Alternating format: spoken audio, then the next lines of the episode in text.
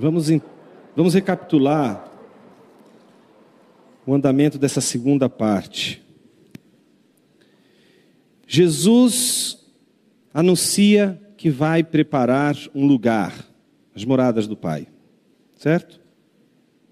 O caminho de Cristo para as moradas do Pai é a cruz, e o caminho dos discípulos para chegar às moradas do Pai é Jesus. O que a gente começou a ver no final da exposição anterior e vai agora até o fim é a inversão.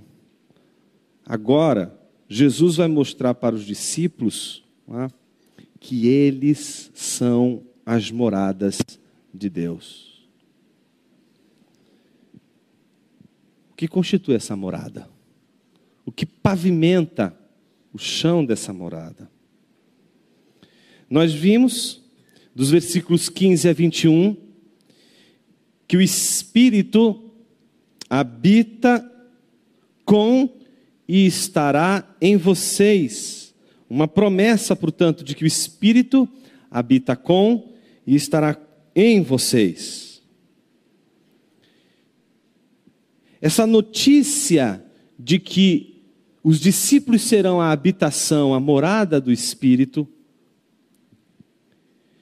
ela vem acompanhada de um consolo de Jesus. Estou indo, mas vocês não vão ficar sozinhos. Eu estou indo, mas eu não vou ficar lá. Eu vou voltar. Eu estou preparando um lugar e vou levar vocês. Mas não vou deixar vocês órfãos. Não vou deixar vocês sozinhos. Observe versi o versículo, o versículo 8, desculpa, o versículo 18 do capítulo 14: Não deixarei que fiquem órfãos, voltarei para junto de vocês. Então, há uma promessa de Jesus e um compromisso de não permitir que os seus discípulos fiquem órfãos. Ou seja, que sintam a falta do consolo e do consolador.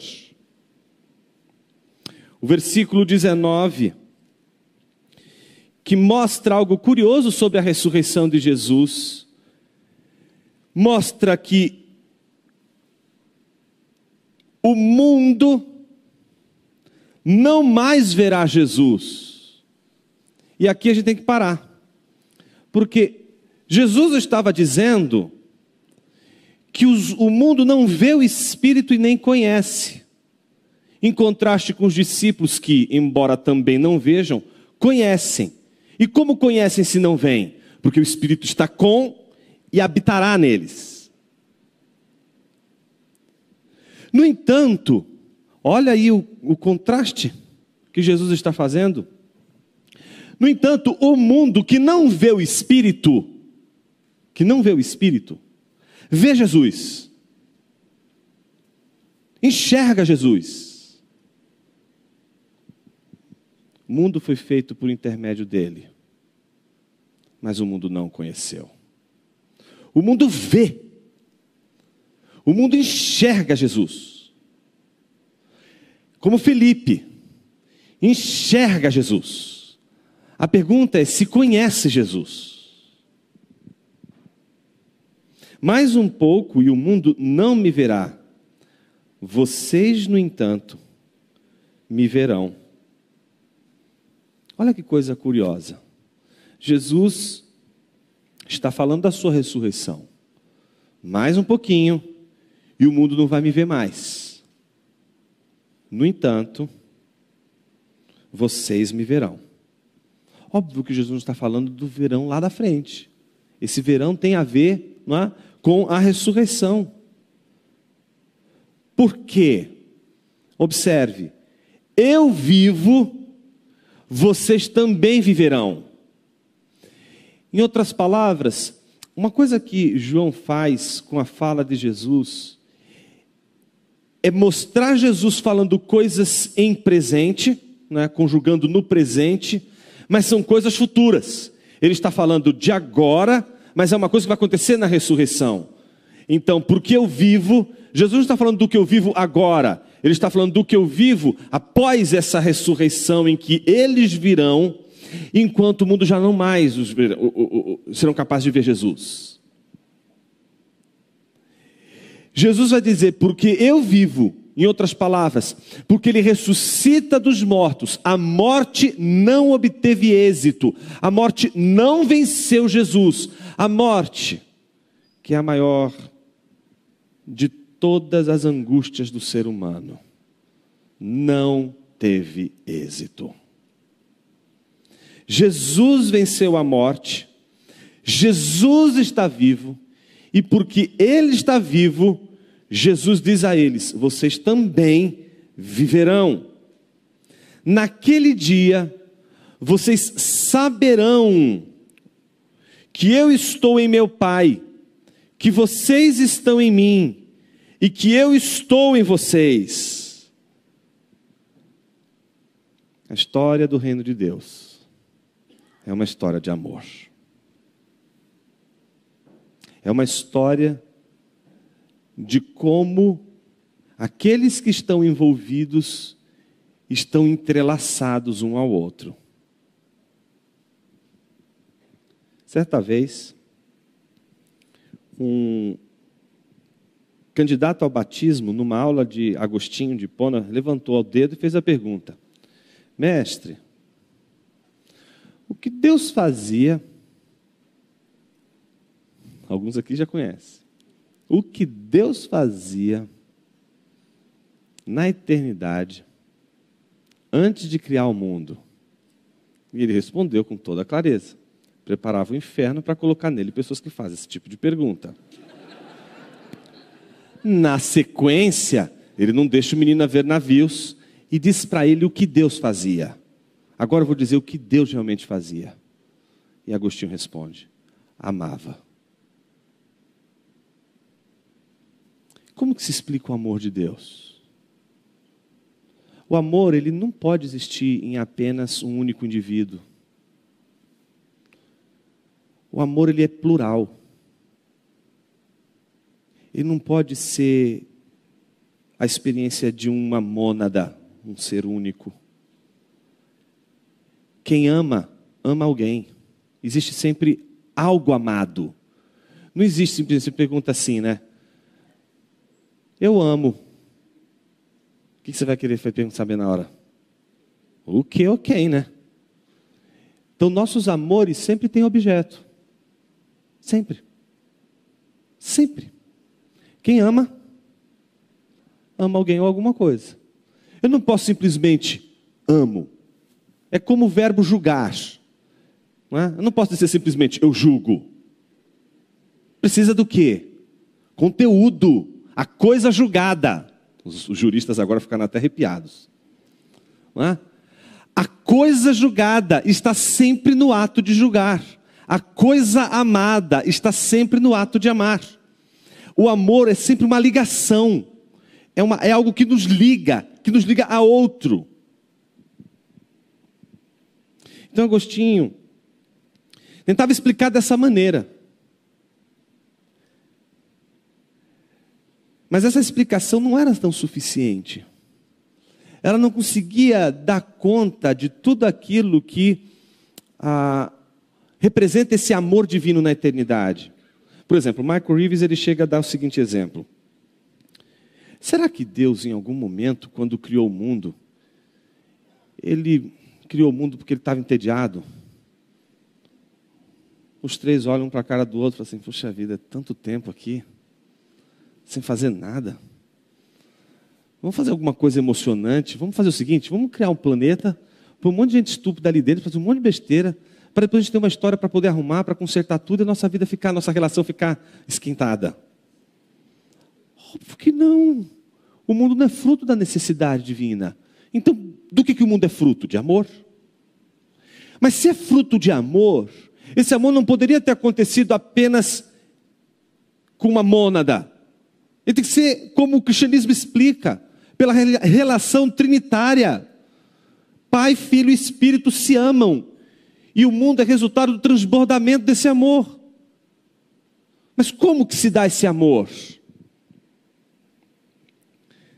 Tem uma palavra que os pais da igreja usavam para expressar esse ato de amar entre as pessoas da Trindade. Chama-se pericorese. Já ouviram falar nesse termo? Pericorese. Corese vem de coreografia, de dança. Né? Peri é de né, ficar cirandando ali. Então, pericorese era o nome de uma brincadeira das crianças gregas. Como que funcionava essa brincadeira? Não tem vencedor, não é uma brincadeira de vencedor, quem ganha, quem não tem ninguém, é, ninguém ganha, ninguém perde. Bom, aí você já sabe qual é a história. Aí a ciranda está rodando ali. Só que tem uma criança no meio. E todas as outras crianças estão cantando para ela. Aí dali a pouco uma criança entra e a outra vai e dá a mão para outra e continuam cantando para aquela criança que está no meio. E assim, cada criança vai dando lugar a outra criança. Quando é que acaba? Quando elas cansam. Não tem assim, ah, quem que venceu a brincadeira? Não tem. A diversão é só cantar uma para as outras. Então, quando os teólogos perceberam que essa brincadeira ilustrava muito bem o amor da Trindade, eles estavam dizendo que isso representa a relação do Pai e do Filho com o Espírito, a relação do Espírito e do Filho com o Pai, a relação do Espírito e do Pai com o Filho. De que maneira o Pai e o Filho, desde toda a eternidade, se doam ao Espírito, o Filho e o Espírito, desde toda a eternidade, se doam ao Pai, o Espírito e o Pai, desde toda a eternidade, se doam ao Filho. Portanto, a eternidade é doação, do começo ao fim.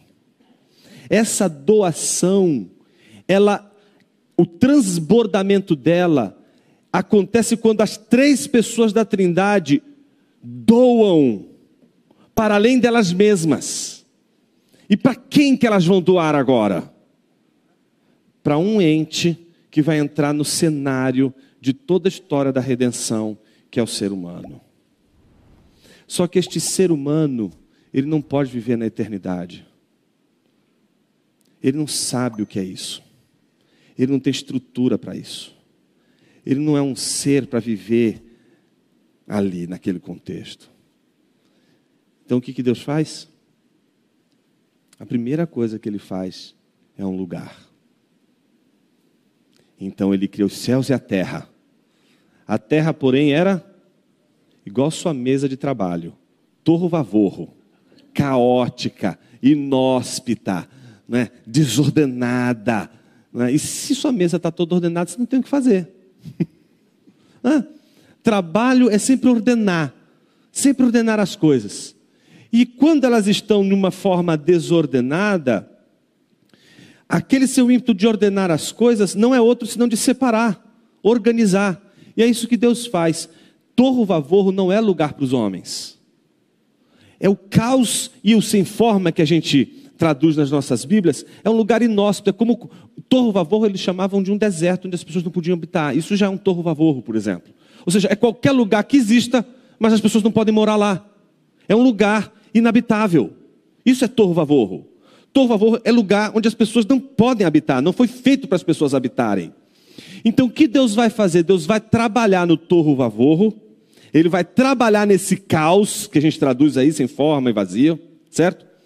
E vai ordenar as coisas, separando, organizando céu, terra, mar, vai colocando tudo em ordem. Quando todas as coisas estão ali em ordem, ele coloca o homem num jardim, dá um jardim para ele.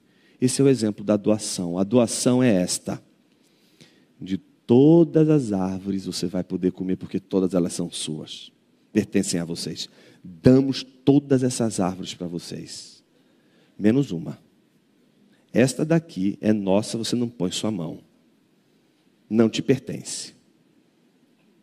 Há teólogos, já que o Gomes falou de, dessas perguntas mais, é, eu diria assim, escabrosas, Alguns perguntam assim, mas e se ele, em vez de comer o fruto, ele pegasse um galho para fazer uma casa com aquela árvore? Ele teria pecado? Obviamente que essa pergunta ela não diz respeito à lei que Deus estabelece ali com eles, porque não é o fato de usar ou não a árvore.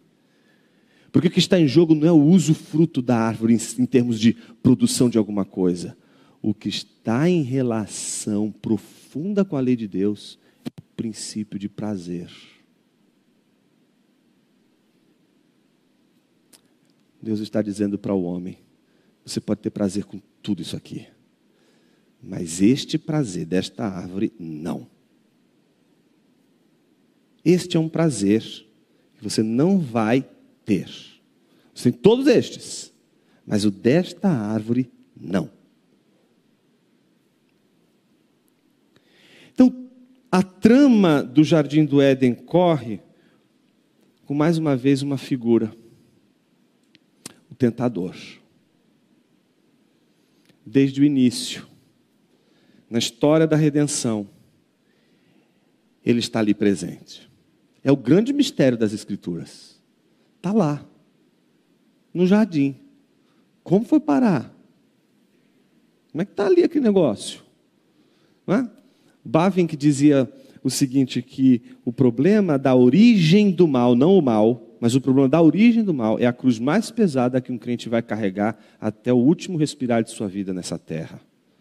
Porque realmente a gente pode dizer, por que existe o mal, a gente pode encontrar explicações para o problema do mal, a origem no sentido causal do mal, mas como que estava já ali antes do homem pecar? Essa é aquela pergunta, né, que se a gente continuar fazendo para Deus, Deus vai dizer assim para a gente: cinge teu lombo, porque agora a gente vai ter uma conversa de Deus para homem. Você estava aqui quando eu fiz o crocodilo. Você sabe quantos dentes tem um crocodilo? Você sabe quantas areias tem no mar, quantas estrelas tem no céu, quantas nuvens tem no céu. Você sabe, você só vai poder responder uma única coisa: Não sei, Senhor, não sei, Senhor, não sei, Senhor, não sei. E aí, quando você dizendo, Senhor, eu falei de coisas que eu, eu não terminei ainda, aí vem mais uma bateria de perguntas. Você leproso, sabe que vai morrer e Deus está dando de filósofo. Não sei, Senhor, não sei, Senhor, não sei, Senhor, não sei. Senhor, eu falei do que não sabia. É, você falou do que você não sabia. Agora você vai pegar todas as perguntas que você fez, está vendo? Que você fez até agora, que você não sabe, junta com essas. Porque assim como você continua vivendo sem saber todas estas questões, você pode muito bem continuar vivendo sem saber estas questões que você quer saber. Jó, por que você quer saber tanto estas questões e não estas? Por que estas são tão importantes? porque estas aqui são sobre você, estas são sobre mim. A tua angústia não está revelando o quanto você está preocupado comigo. Sua angústia está revelando o quanto você está preocupado ainda com você mesmo. Pega o seu problema, junta esta lista de coisas que você não sabe. E agora você vai aprender que as pessoas conseguem viver mesmo sem saber a razão do seu sofrimento. Quem foi que disse para você que você só vai ser feliz se souber o porquê do mal? Então é mais ou menos assim. Minha filha entrava quando era pequenininha, com uma mesa, ela, ela entrava no escritório com uma mesa e uma cadeira da Barbie. Vinha lá, tá, tá, tá, toda serelepe, sentava, arrumava, botava os livrinhos dela ali. Estou trabalhando, papai. Falei, tá bom, filha, muito bem. Aí eu vou te mostrar o dia que eu quase matei a professora de escola bíblica dominical. Ela disse assim: Papai, como que é o céu? Falei, Aí eu mandei o clássico. Veja bem, filha. Aí eu dei uma explicação lá para ela. Ah, tá. Mas e o que é a rua de ouro que o professor falou? Rua de ouro? Miserável. Eu falei, então, filha. Aí eu fiz um monte de explicação, gente, que no final nem eu estava acreditando no que eu estava falando. Eu falei, mas o que você está falando? Tá, nem você está convencendo. Aí minha filha, ela fez um semblante que eu nunca esqueço, ela faz até hoje semblante. Quando ela sabe que eu não sei, que eu estou tentando explicar uma coisa que eu não sei para ela. E aí ela sabe que eu digo, filha, é, eu não sei. Agora eu assumo mesmo, não sei. E ela faz aquela cara de. Olha para aquele monte de livros. Muito bom. e continua brincando. O livro de Jó é como a gente pode continuar brincando, mesmo sabendo que a gente não vai saber a razão do nosso sofrimento. Porque uma coisa você tem que saber que o livro de Jó está te dizendo: o livro de Jó não quer que você saiba as razões do seu sofrimento. O livro de Jó está ali para dizer só para você que há uma razão. Você só não sabe qual é, mas ela existe. E você vai morrer ignorante sobre ela. Isso é a grande bênção que Deus trata com os nossos sofrimentos e nos faz perceber ao longo da vida que o tratamento divino não é um tratamento simplesmente de responder como se a gente fosse só feliz se ele respondesse às nossas orações. Às vezes as orações não respondidas, elas também são as melhores respostas que a gente tem na vida. Porque quando faltam as respostas, ele é a resposta.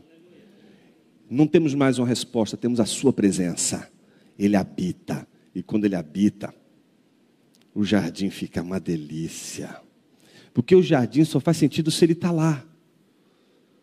Mas para ele estar tá lá, eu tenho que seguir um mandamento. Eu recebi aquilo. Foi um, foi um amor maravilhoso que me, que me foi dado. E a prova do meu amor, a expressão do meu amor, é justamente não pegar aquilo que não me foi dado, porque a regra do amor nunca é tomar, é sempre receber.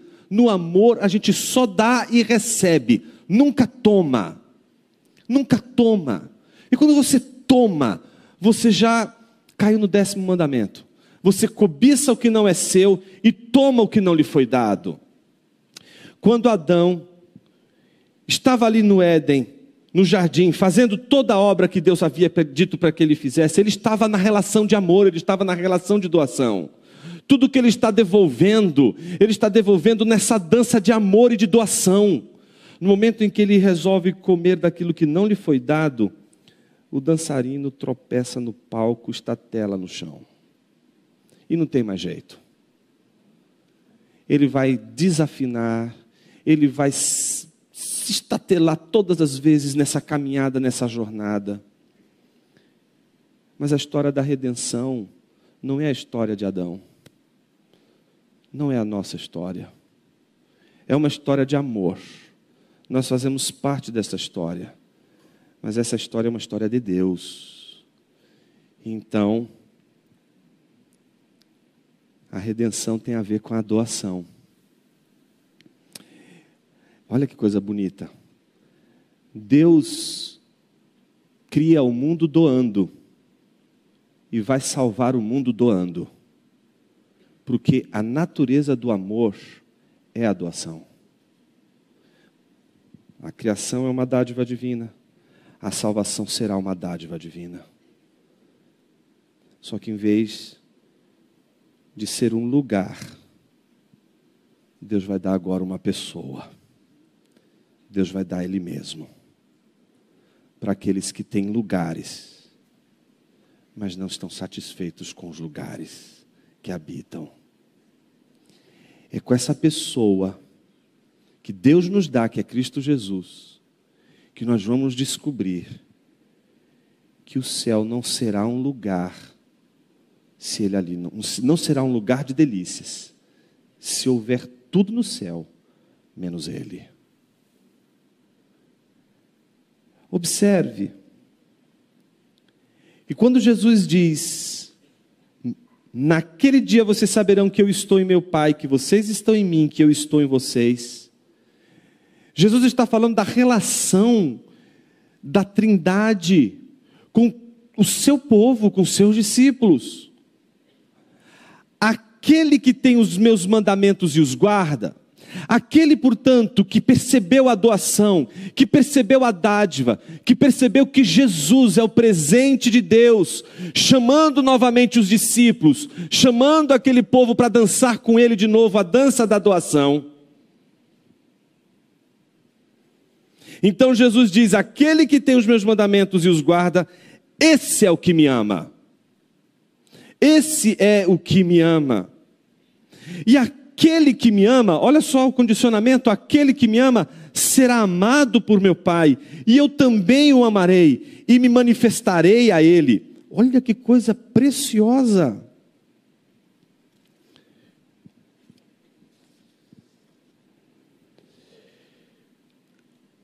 Aquele que tem os meus mandamentos e os guarda, esse é o que me ama. E Aquele que me ama será amado por meu Pai, e eu também o amarei e me manifestarei a ele. A manifestação de Jesus a ele vem exatamente regada pelo amor. Observe como o texto vai falando o tempo todo: eu estou em vocês, vocês estão em mim.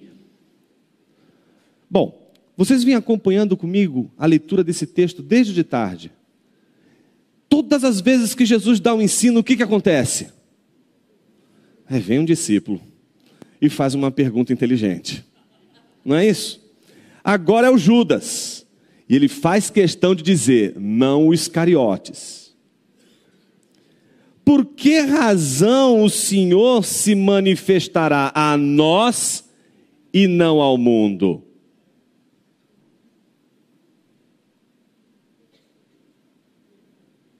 Percebe a pergunta dele? Ah, Jesus, o Senhor só é interessante para a gente se o Senhor mostrar para eles que tu és o Messias. O povo tem que saber que a gente está andando com gente importante. Como é que esse negócio que vai aparecer só para a gente? Não é legal, não, Senhor. Não estou gostando dessa história. Não está fazendo sentido. Por que, que o Senhor só vai se manifestar para a gente? Por que isso não vai se manifestar para eles também? Por que, que só a gente vai saber que o Senhor existe, que o Senhor é real, que isso aqui não é uma brincadeira, que existe um outro mundo, que existe uma outra morada? Por que, que o mundo está dividido entre duas partes? Aqueles que foram manifestas neste outro lugar que Deus está preparando para nós através da obra de Jesus, e aqueles que não fazem a menor ideia, porque isso não vai ser manifesto a eles. Ele pergunta pela razão e Jesus responde. Da mesma maneira como ele começa o desfecho do seu discurso. Versículo 15 ele diz: Se vocês me amam, guardarão os meus mandamentos. Versículo 23: Se alguém me ama, guardará a minha palavra. E o meu Pai o amará, e viveremos para ele, e faremos nele morada. Pronto o Espírito, o Pai e o Filho, fazendo em nós morada. Você consegue perceber a grandeza disso tudo? Como poderia Deus desejar morar em nós? Quem não me ama, não guarda as minhas palavras.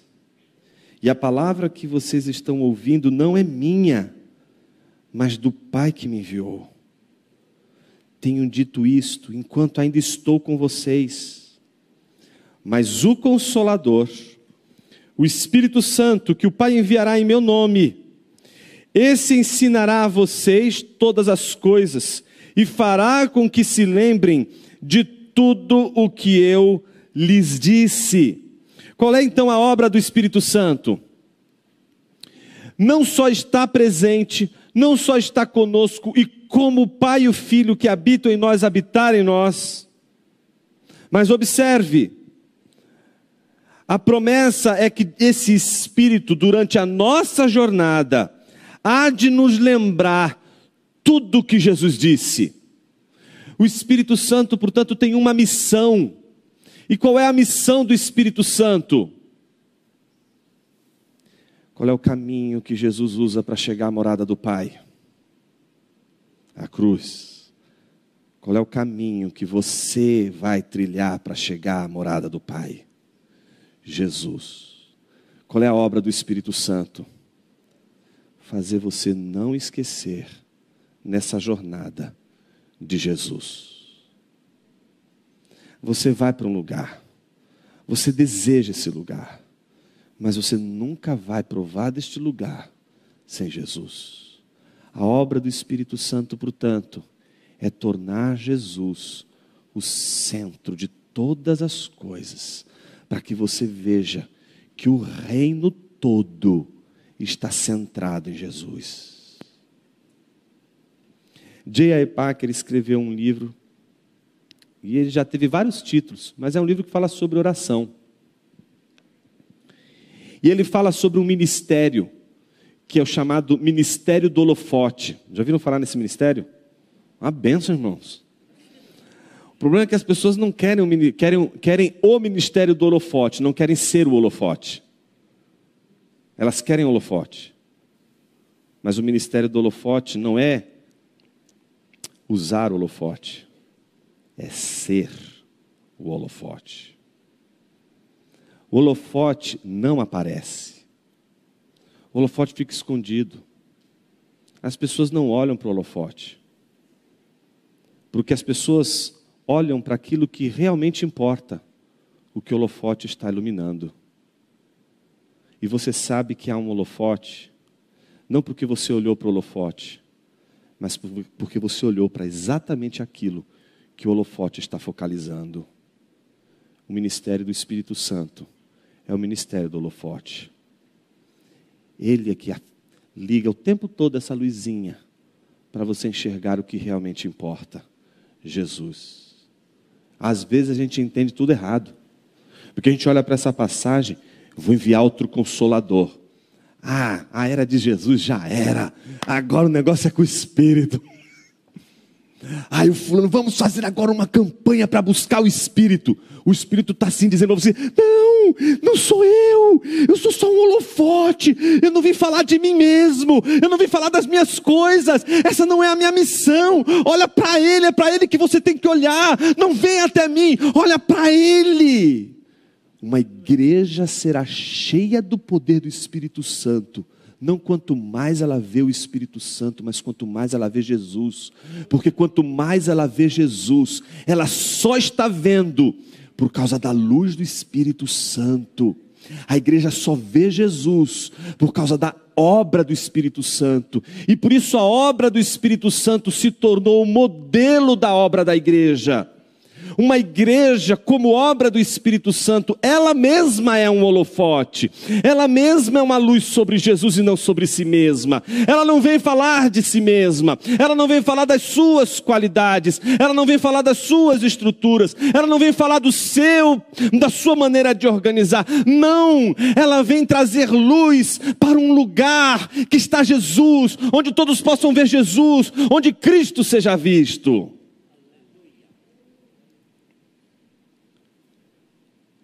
Esse tipo de coisa é fruto de amor. Só faz isso quem ama.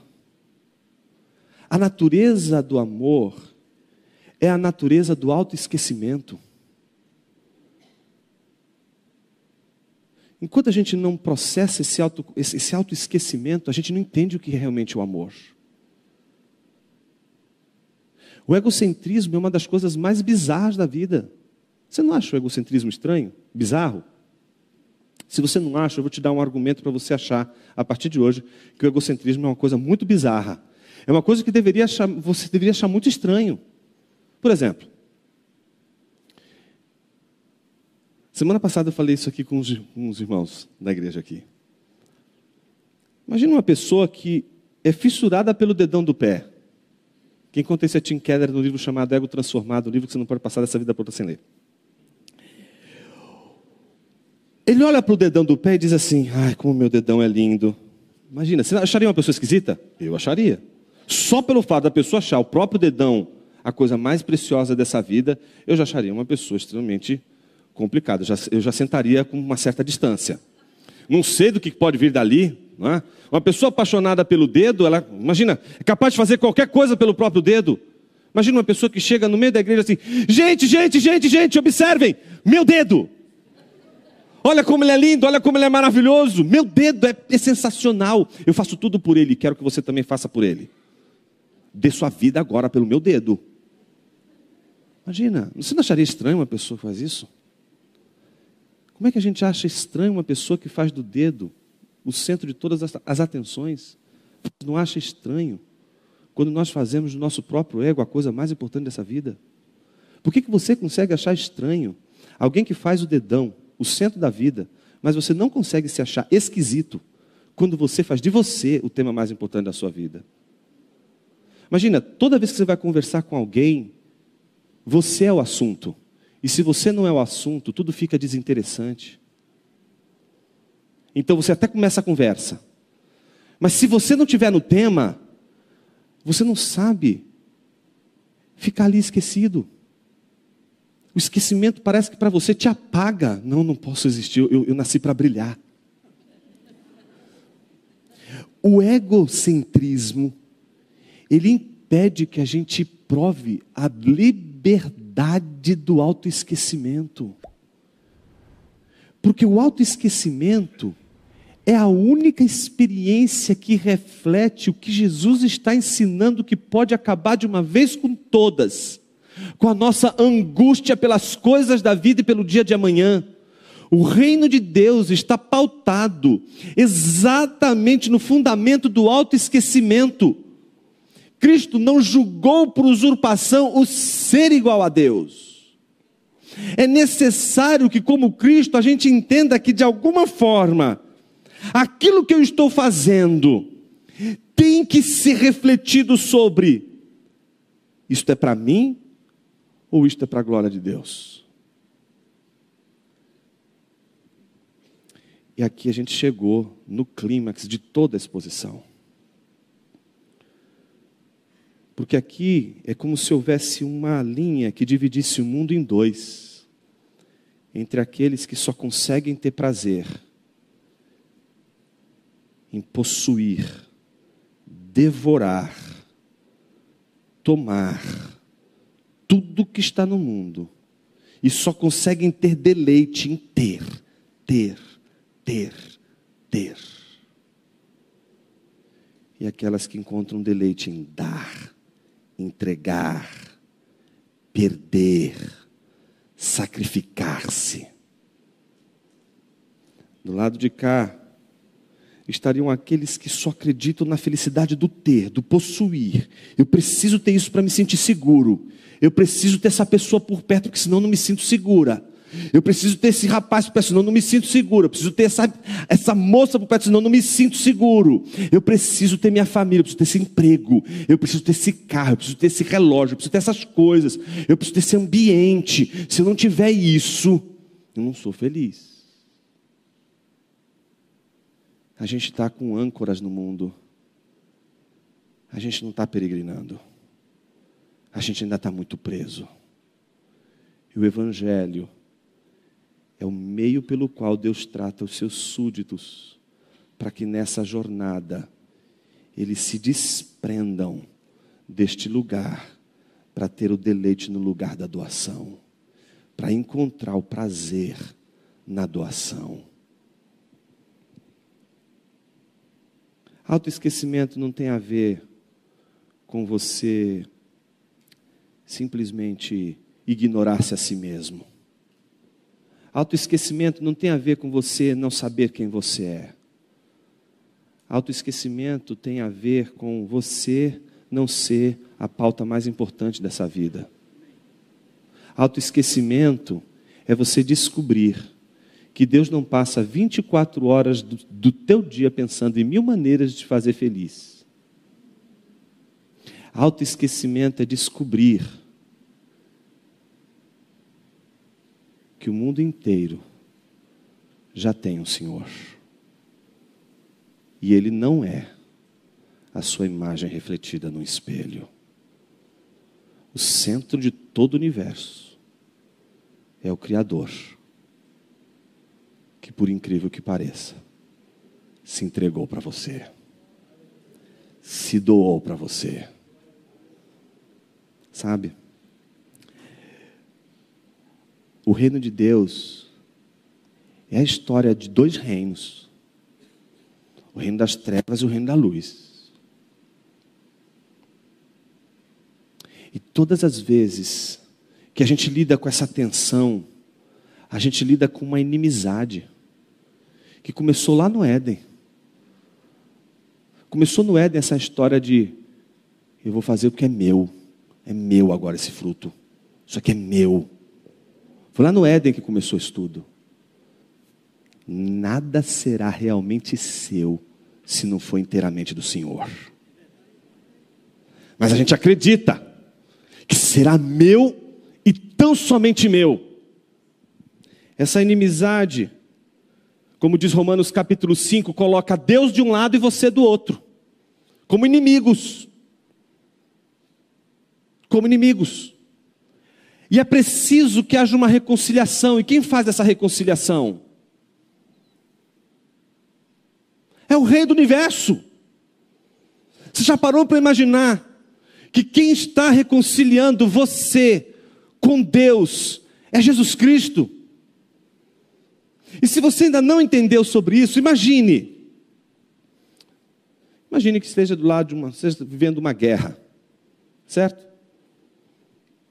De um lado esteja o país X, do outro lado o país Y, certo?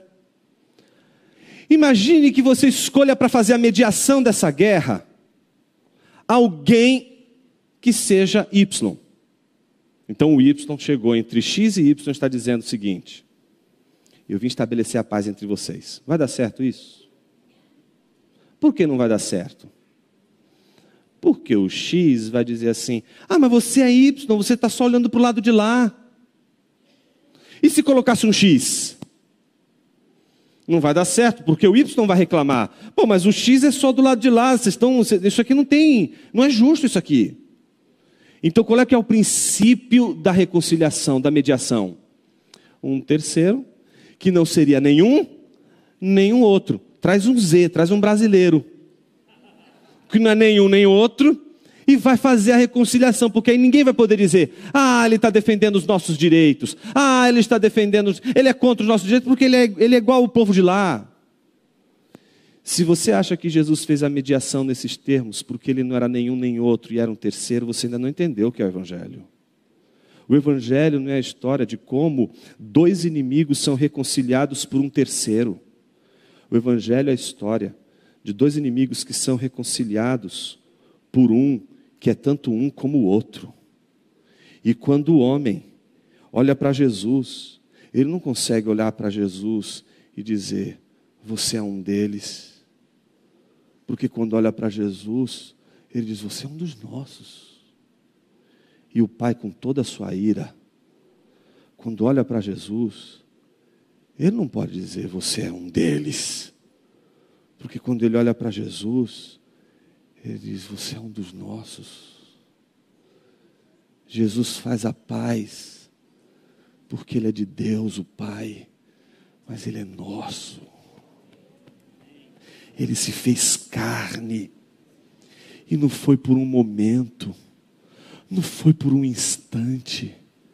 Desde o dia que ele assumiu a nossa carne, até hoje ele é homem. E vai ser assim por toda eternidade. E todas as vezes que Deus olhar para a gente, Ele vai ver Jesus. E todas as vezes que a gente olhar para Deus, a gente vai ver Jesus. E quando Deus olhar para Jesus, Ele saberá que nós estamos nele. E quando nós olharmos para Deus, Deus saberá que nós estamos nele. A história do Evangelho não é a história de como Deus virou o mundo do avesso para fazer uma cosquinha na sua barriga e dizer: garotão, chegou o seu dia para fazer você feliz. O Evangelho é uma convocação para que todos aqueles que estão aqui no mundo possam fazer parte deste amor que possam fazer parte desta doação. É um chamado para doar-se, é um chamado para entregar-se, é um chamado para perder. Mas a gente só consegue amar desse jeito se a gente não perder o céu de vista. A base do reino de Deus é o céu. Porque aqueles que pensam mais no céu são aqueles que mais vão fazer as coisas na terra, como disse S. Lewis. Os homens que mais realizaram coisas extraordinárias aqui foram aqueles que mais ambicionaram os céus, os que mais desejaram os céus, os que mais quiseram estar nos céus. Minha pergunta para você hoje: qual é o seu desejo do céu?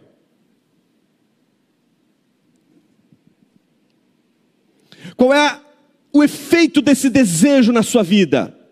Existe uma sombra do céu na sua vida.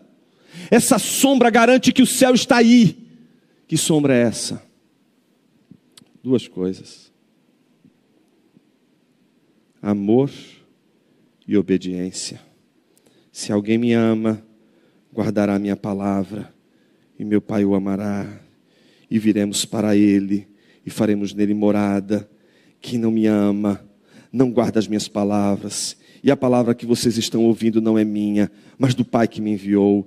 Tenho dito isso enquanto ainda estou com vocês, mas o Consolador, o Espírito Santo, que o Pai enviará em meu nome, esse ensinará a vocês todas as coisas e fará com que vocês se lembrem tudo o que eu lhes disse. Deixe com vocês a paz, a minha paz lhes dou, não lhes dou a paz como o mundo a dá.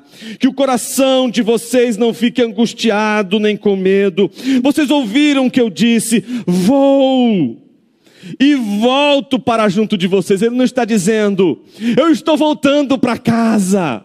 Ele não está dizendo, estou voltando para o Pai porque estou voltando para minha casa. Observe o que Jesus está dizendo para os seus discípulos: Eu vou, mas eu volto para vocês. Vocês são minha morada.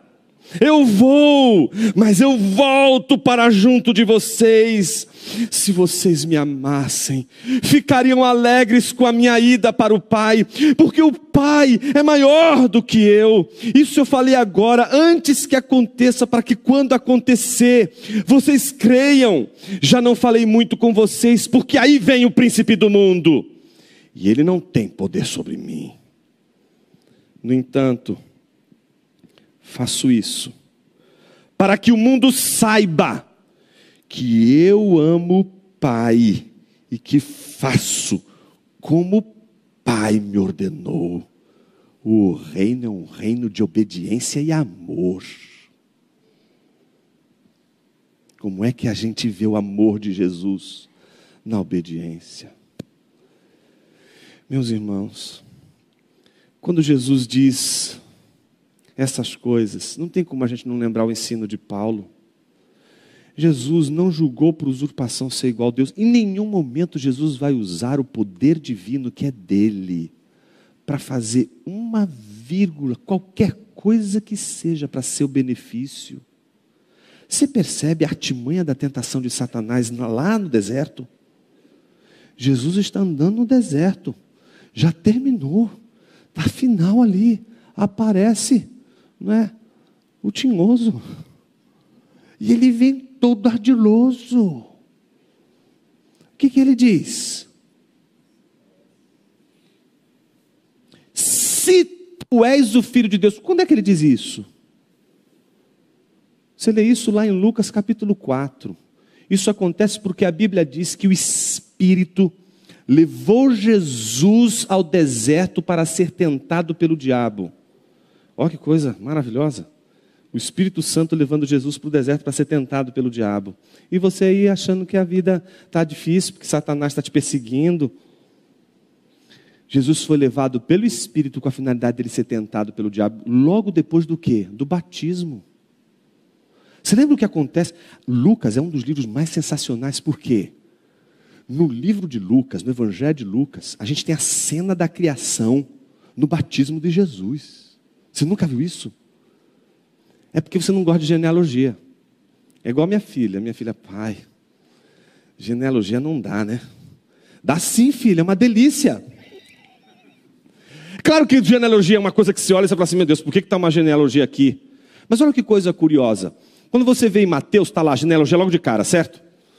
Mas quando você vê em Lucas, não tem genealogia logo de cara. Lucas vai acontecendo um monte de coisas. Aí vem o batismo de Jesus, lembra? Capítulo 3, Jesus é batizado, e ao ser batizado, a Bíblia diz, em obediência à palavra de Deus, o Espírito paira sobre Jesus. É a cena da criação quando ele parava sobre a face do abismo, a mesma imagem.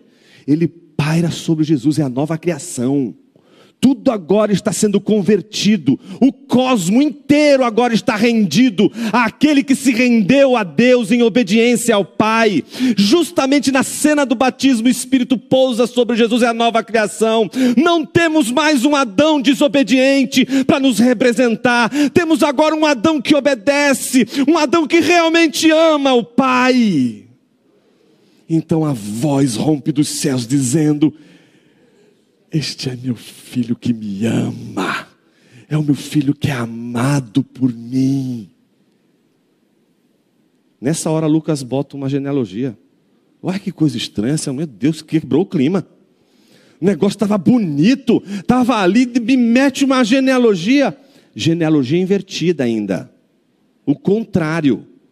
Que vai de Jesus, vai descendo, vai descendo, vai descendo, filho de não sei quem, até chegar Adão, filho de Deus. Lucas sabe o que está fazendo. Ele andou com Paulo, sabia as teses todas de Romanos, sabia tudo. Há alguém que nos representa para a desobediência e alguém que nos representa para a obediência.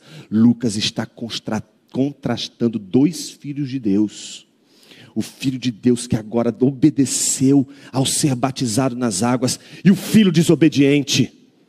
E agora a cena está aí, a criação está dada, o novo cosmos está dado, o novo Adão está em cena, e agora não é um jardim do Éden. Porque no jardim do Éden, o jardim do Éden é o único lugar de tentação para o homem. O homem só pode ser tentado no jardim de delícias. Agora, o último Adão jamais seria tentado no jardim de delícias. Ele só pode ser tentado no deserto, no lugar inóspito, no lugar inabitável. A pergunta é: por que o último Adão é tentado no deserto? Porque agora ele está num estado probatório. Porque só ele pode andar pelo deserto, é certo? Sentir fome. E quem já foi para aquele deserto sabe que tem algumas pedrinhas ali. Quando se olha, você fala assim: rapaz, parece um pãozinho francês. Nossa, que vontade de dar uma dentada nesse negócio. Só que você nunca vai ser tentado, porque você nunca vai conseguir fazer assim: olha, transforme agora em pão esta pedra.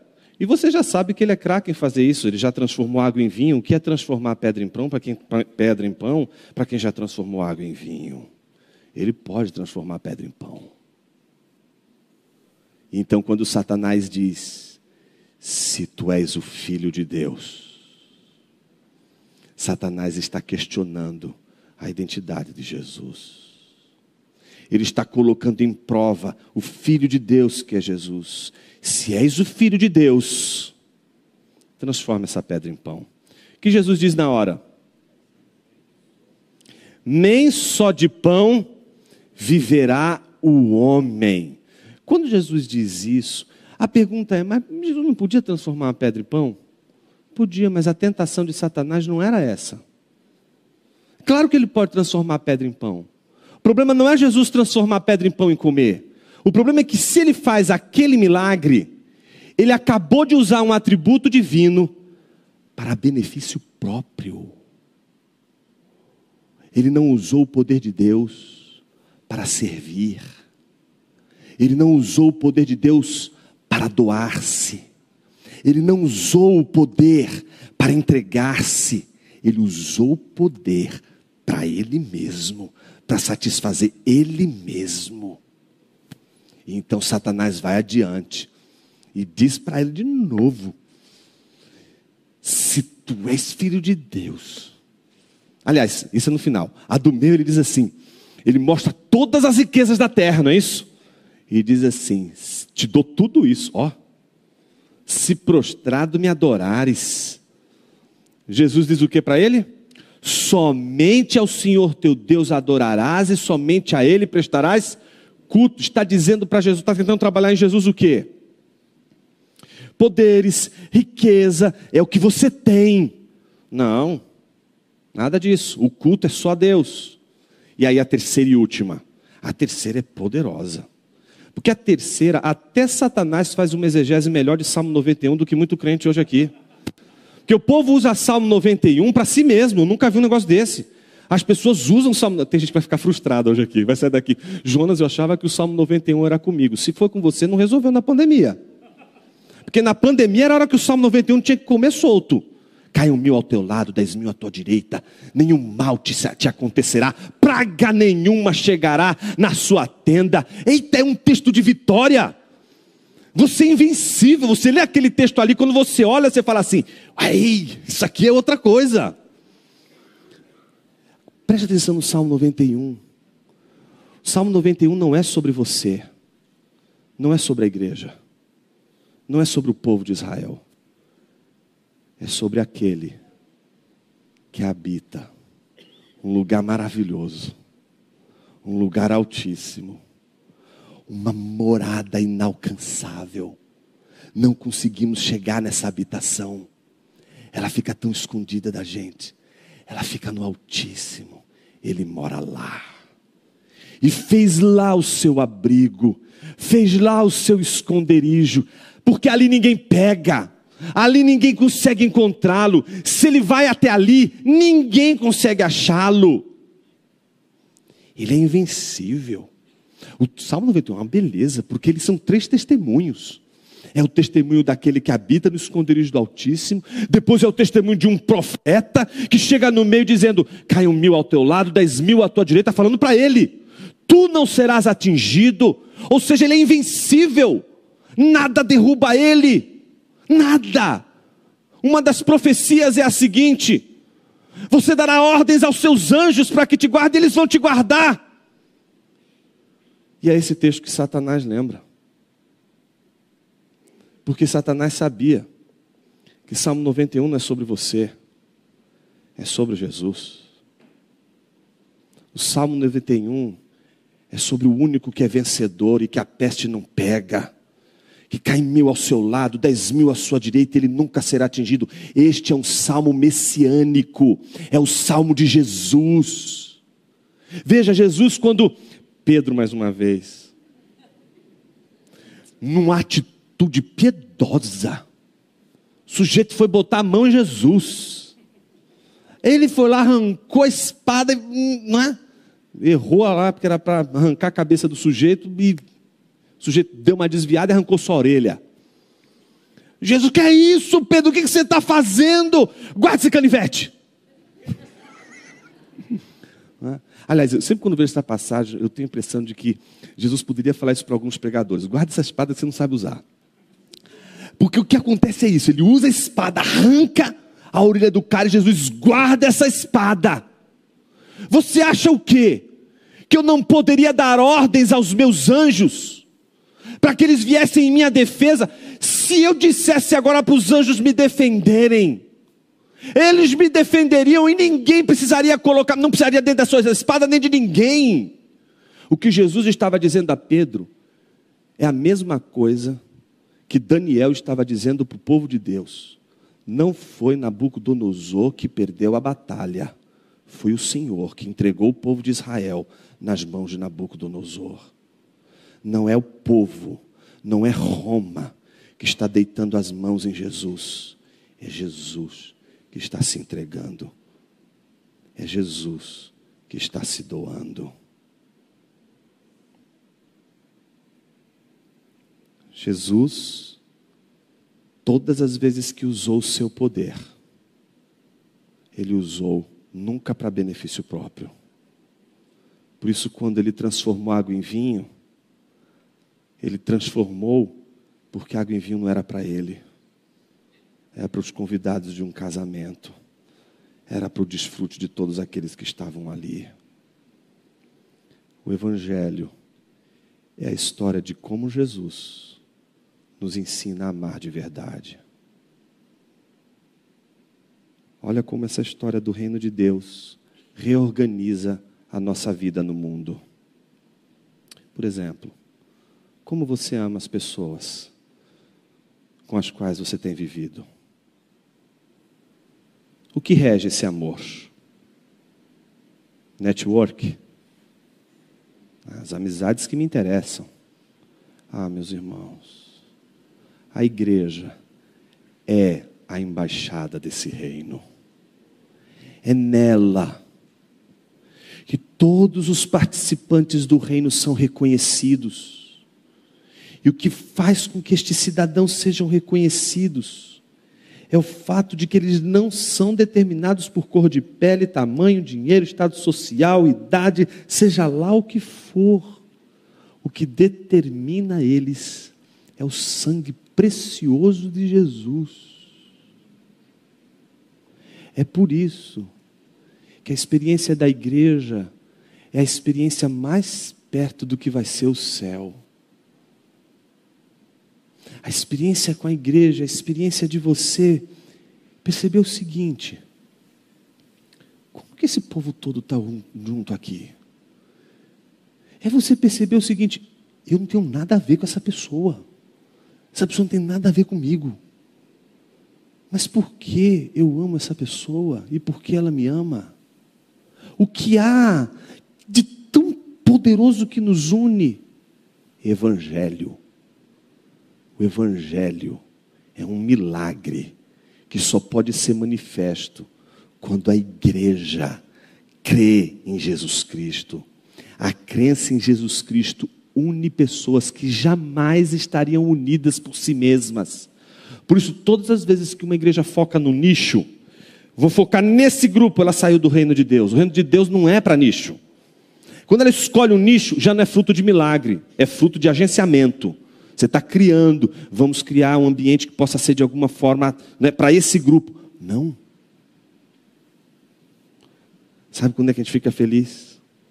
Quando no final do dia a gente vê uma igreja reunida e a gente diz: Meu Deus, é muita gente doida junto ao mesmo tempo. É um povo que nunca, nunca, nunca estaria junto. E só está por causa do Evangelho.